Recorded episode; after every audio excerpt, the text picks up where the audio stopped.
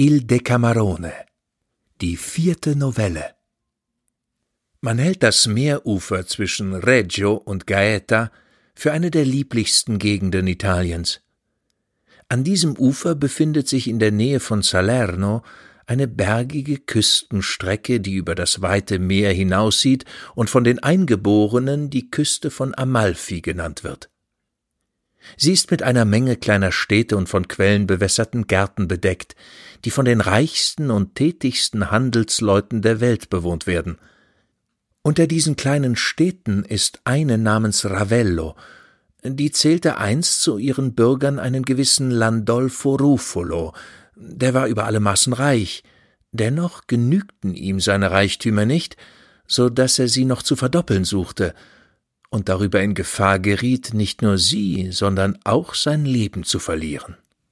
Nachdem er seine Kalkulation gemacht hatte, kaufte er ein großes Schiff, befrachtete es mit Waren und segelte damit nach Zypern. Wie er aber ankam, fand er bereits eine große Anzahl Schiffe vor, die mit eben den Waren beladen waren, so dass er die seinigen, wenn er sie loswerden wollte, nicht nur sehr wohlfeil verkaufen, sondern sie fast umsonst verschenken musste. Als er nun vor lauter Verzweiflung nicht wusste, was er anfangen sollte, da er aus einem sehr reichen Mann in kurzem beinahe zum Bettler geworden war, so beschloss er, entweder in den Tod zu gehen oder sich durch Kaperei von seinem Verlust zu erholen, um nicht arm dahin zurückzukehren, von wo er als reicher Mann ausgefahren war. Er verkaufte sein großes Schiff und mit dem Gelde, das er daraus löste, und mit demjenigen, das er für seine Waren empfangen hatte, kaufte er ein leichtes Fahrzeug zum Kreuzen, das er aufs Beste ausrüstete und mit allem Nötigen versah, das zu einem Piratenzuge nötig war. Worauf er anfing, auf alles Jagd zu machen, vorzüglich aber auf die Türken. Das Glück war ihm bei diesem Gewerbe viel günstiger als ehemals bei seinen Handelsunternehmungen, und er nahm in Jahresfrist so viele türkische Fahrzeuge weg, dass er nicht nur alles wiedergewann, was er bei seinen Waren verloren hatte, sondern wohl noch einmal so viel dazu. Weil ihn nun sein erster Verlust gewitzigt hatte und er sah, dass er reich genug war, so glaubte er, um nicht zum zweiten Mal in die Schlinge zu fallen, müsse er sich begnügen. Er entschloss sich also, nach Hause zurückzukehren, und da er von Spekulationen genug hatte, so bekam er keine Lust, sein bares Geld noch einmal in Waren anzulegen, sondern er stach mit demselben Schiff, womit er es gewonnen hatte, in See. Wie er sich schon im Archipel befand, erhob sich ein Südoststurm, der ihm nicht nur entgegen war, sondern auch das Meer so unruhig machte, dass er sich nicht getraute, mit seinem kleinen Schiff die offene See zu halten, sondern in einer Bucht unter dem Schutz einer kleinen Insel vor Anker ging, um besseres Wetter abzuwarten.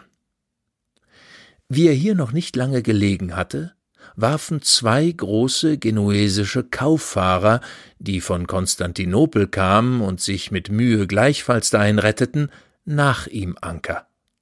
Als diese seine Nussschale gewahr wurden und erfuhren, dass es Landolfo war, von dessen Reichtümern sie schon gehört hatten,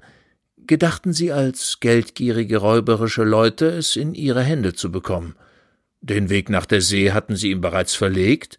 Sie schickten also noch einen Teil ihrer Mannschaft mit Armbrüsten und anderen Waffen ans Land, um zu verhindern, dass sich jemand lebend von dem Schiffe dahin retten möchte, worauf sie mit ihren Booten, wobei ihnen die Meeresströmung zustatten kam, sich an die Seite des Schiffes buxieren ließen und es nach einem schwachen Widerstande samt der ganzen Mannschaft wegnahmen, ohne einen einzigen Mann zu verlieren. Landolfo, dem sie nichts als eine armselige Jacke übrig gelassen hatten, ließen sie an Bord einer ihrer Brigantinen bringen. Sein Schiff plünderten sie völlig aus und bohrten es dann in Grund. Als am folgenden Tage der Wind günstiger war, lichteten sie die Anker und segelten nach Westen. Der Wind blieb ihnen auch den ganzen Tag günstig, allein gegen Abend erhob sich ein Sturm. Die See ging hoch, die beiden Schiffe wurden durch den Sturm getrennt, und das Unglück wollte, dass das, auf dem sich Landolfo befand, mit fürchterlicher Gewalt auf einer Sandbank oberhalb der Insel Cephalonia auf den Grund stieß und wie ein gegen eine Mauer geworfenes Glas klirrend und krachend zersprang. Die armen Schiffbrüchigen suchten sich in der finstern Nacht zu retten, so gut sie konnten, auf Waren, Kisten und Brettern, die umhertrieben. Wer schwimmen konnte, schwamm, und die übrigen klammerten sich an das Erste, was ihnen in den Weg trieb. Unter diesen befand sich auch der arme Landolfo, der am vorigen Tage den Tod oft angerufen hatte, weil er lieber sterben als wie ein Bettler nach Hause zurückkehren wollte. Wie er aber den Tod vor Augen sah, fürchtete er sich doch vor ihm, so gut wie die andern, und verschmähte es nicht, eine Planke zu ergreifen, in der Hoffnung, dass ihm der Himmel, wenn er sich vor dem Ertrinken retten könnte, doch wohl wieder Hilfe senden möchte.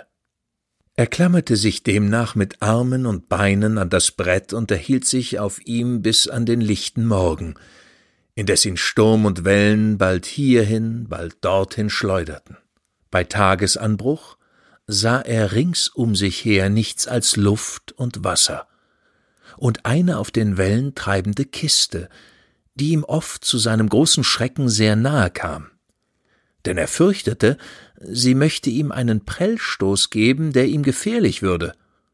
So oft sie ihm zu nahe kam, suchte er sie mit den wenigen Kräften, die ihm übrig geblieben waren, von sich zu stoßen, Allein plötzlich erhob sich ein gefährlicher Windstoß und warf die Kiste mit solcher Gewalt gegen das Brett, dass Landolfo es musste fahren lassen und in den Wellen versank. Wie er wieder auftauchte und ihm die Angst mehr als seine Kräfte half, sich über Wasser zu halten, fand er, dass das Brett zu weit von ihm entfernt war,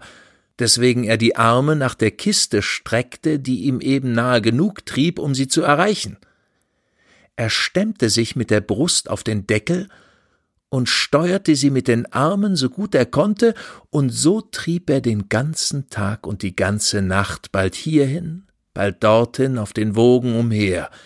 ohne zu essen, weil er nichts hatte, dagegen er öfter zu trinken bekam, als ihn lüstete, und nichts als offenes Meer um sich sah, ohne zu wissen, wo er sich befand. Am folgenden Tage erbarmte sich der Himmel seiner oder die Windrichtung. Er war schon porös geworden wie ein Schwamm und klammerte sich an die Seiten der Kiste verzweifelt fest wie ein Ertrinkender in Todesangst. Da trieb er an das Ufer der Insel Korfu, wo von ungefähr ein armes Weib ihre Töpfe mit Sand und Seewasser scheuerte, wie sie ihn und seine Arche schwimmen sah und keine deutliche Gestalt unterscheiden konnte, fürchtete sie sich und lief schreiend davon. Er selbst hatte nicht die Kraft zu sprechen oder auch nur zu sehen, so dass er ihr nichts sagen konnte. Doch wie ihn die Wogen ans Ufer spülten, ward das Weib erstlich die Kiste gewahr, dann die Arme, die sie umschlang, hernach das Menschengesicht, und er riet nun endlich das Ganze. Vom Mitleid bewogen, watete sie ein wenig ins Meer hinaus, das sich schon beruhigt hatte,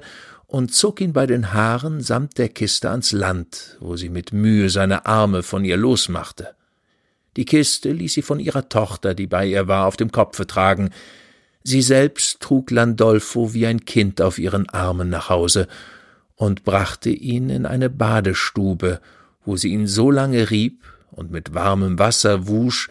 bis die erloschene Farbe sich auf seinen Wangen wieder einstellte und die verlorenen Kräfte allmählich wiederkamen. Wie sie glaubte, dass es Zeit wäre, nahm sie ihn aus dem Bad und erquickte ihn mit etwas gutem Wein und Backwerk und bewirtete ihn so gut sie konnte einige Tage, bis er wieder zu Kräften und völliger Besinnung kam, worauf sie es für Pflicht hielt, ihm seine Kiste, die sie geborgen hatte, wieder zuzustellen und ihm zu sagen, dass er nun wieder für sich selbst sorgen könne. Er wusste zwar von keiner Kiste, doch nahm er sie gern an, wie die gute Frau sie ihm darbot, weil er dachte, sie müsste wenig wert sein, wenn sie ihm nicht einmal auf einen Tag zu seiner Zehrung verhelfe. Wie er sie aufhob und sehr leicht fand, verging ihm beinahe die Hoffnung. Doch einst, wie die gute Frau nicht zu Hause war, erbrach er sie, um zu sehen, was darin wäre, und fand, dass sie eine Menge köstlicher Steine, gefasste und ungefasste enthielt, von denen er einigermaßen ein Kenner war und fand, dass sie von großem Werte waren. Er dankte dem Himmel, der ihn noch nicht verlassen hatte und ward recht guten Muts. Weil ihn aber das Glück nun schon zweimal genasführt hatte, so traute er ihm das dritte Mal nicht, sondern hielt für nötig, es sehr vorsichtig anzufangen, diese Kostbarkeiten nach Hause zu bringen. Er wickelte sie in alte Lumpen und sagte zu seiner Wirtin, er könnte die Kiste nicht mehr brauchen, sondern bete sie, ihm lieber einen Sack dafür zu geben, was die gute Frau herzlich gerne tat. Er dankte ihr darauf innig für die Wohltat, die sie ihm erwiesen hatte, nahm seinen Sack auf den Buckel, fuhr in einem Boot hinüber nach Brindisi und wanderte längs der Küste fort bis nach Trani, wo er einige Tuchhändler fand, die seine Landsleute waren, die ihn aus Barmherzigkeit kleideten, nachdem er ihnen alle seine Begebenheiten, die mit der Kiste ausgenommen, erzählt hatte, ihm außerdem ein Pferd liehen und ihn bis nach Ravello geleiteten, wohin er zurückzukehren wünschte. Als er nun hier in Sicherheit zu sein glaubte, dankte er Gott, der ihn zurückgeführt hatte, öffnete sein Bündel und fand bei genauer Untersuchung, dass er so viele und köstliche Steine besaß, dass er, wenn er sie auch unter ihrem Wert verkaufte, doppelt so reich war als damals, da er ausreiste. Nachdem er Mittel gefunden hatte, seine Schätze zu Geld zu machen, schickte er eine schöne Summe nach Korfu, um der guten Frau ihre Dienste zu belohnen, die ihn aus dem Wasser gezogen hatte, und auch nach Trani an diejenigen, die ihn gekleidet hatten. Den Rest behielt er, ohne sich für der um Geschäfte zu bekümmern, und lebte hoch angesehen und im Wohlstand bis an sein Ende.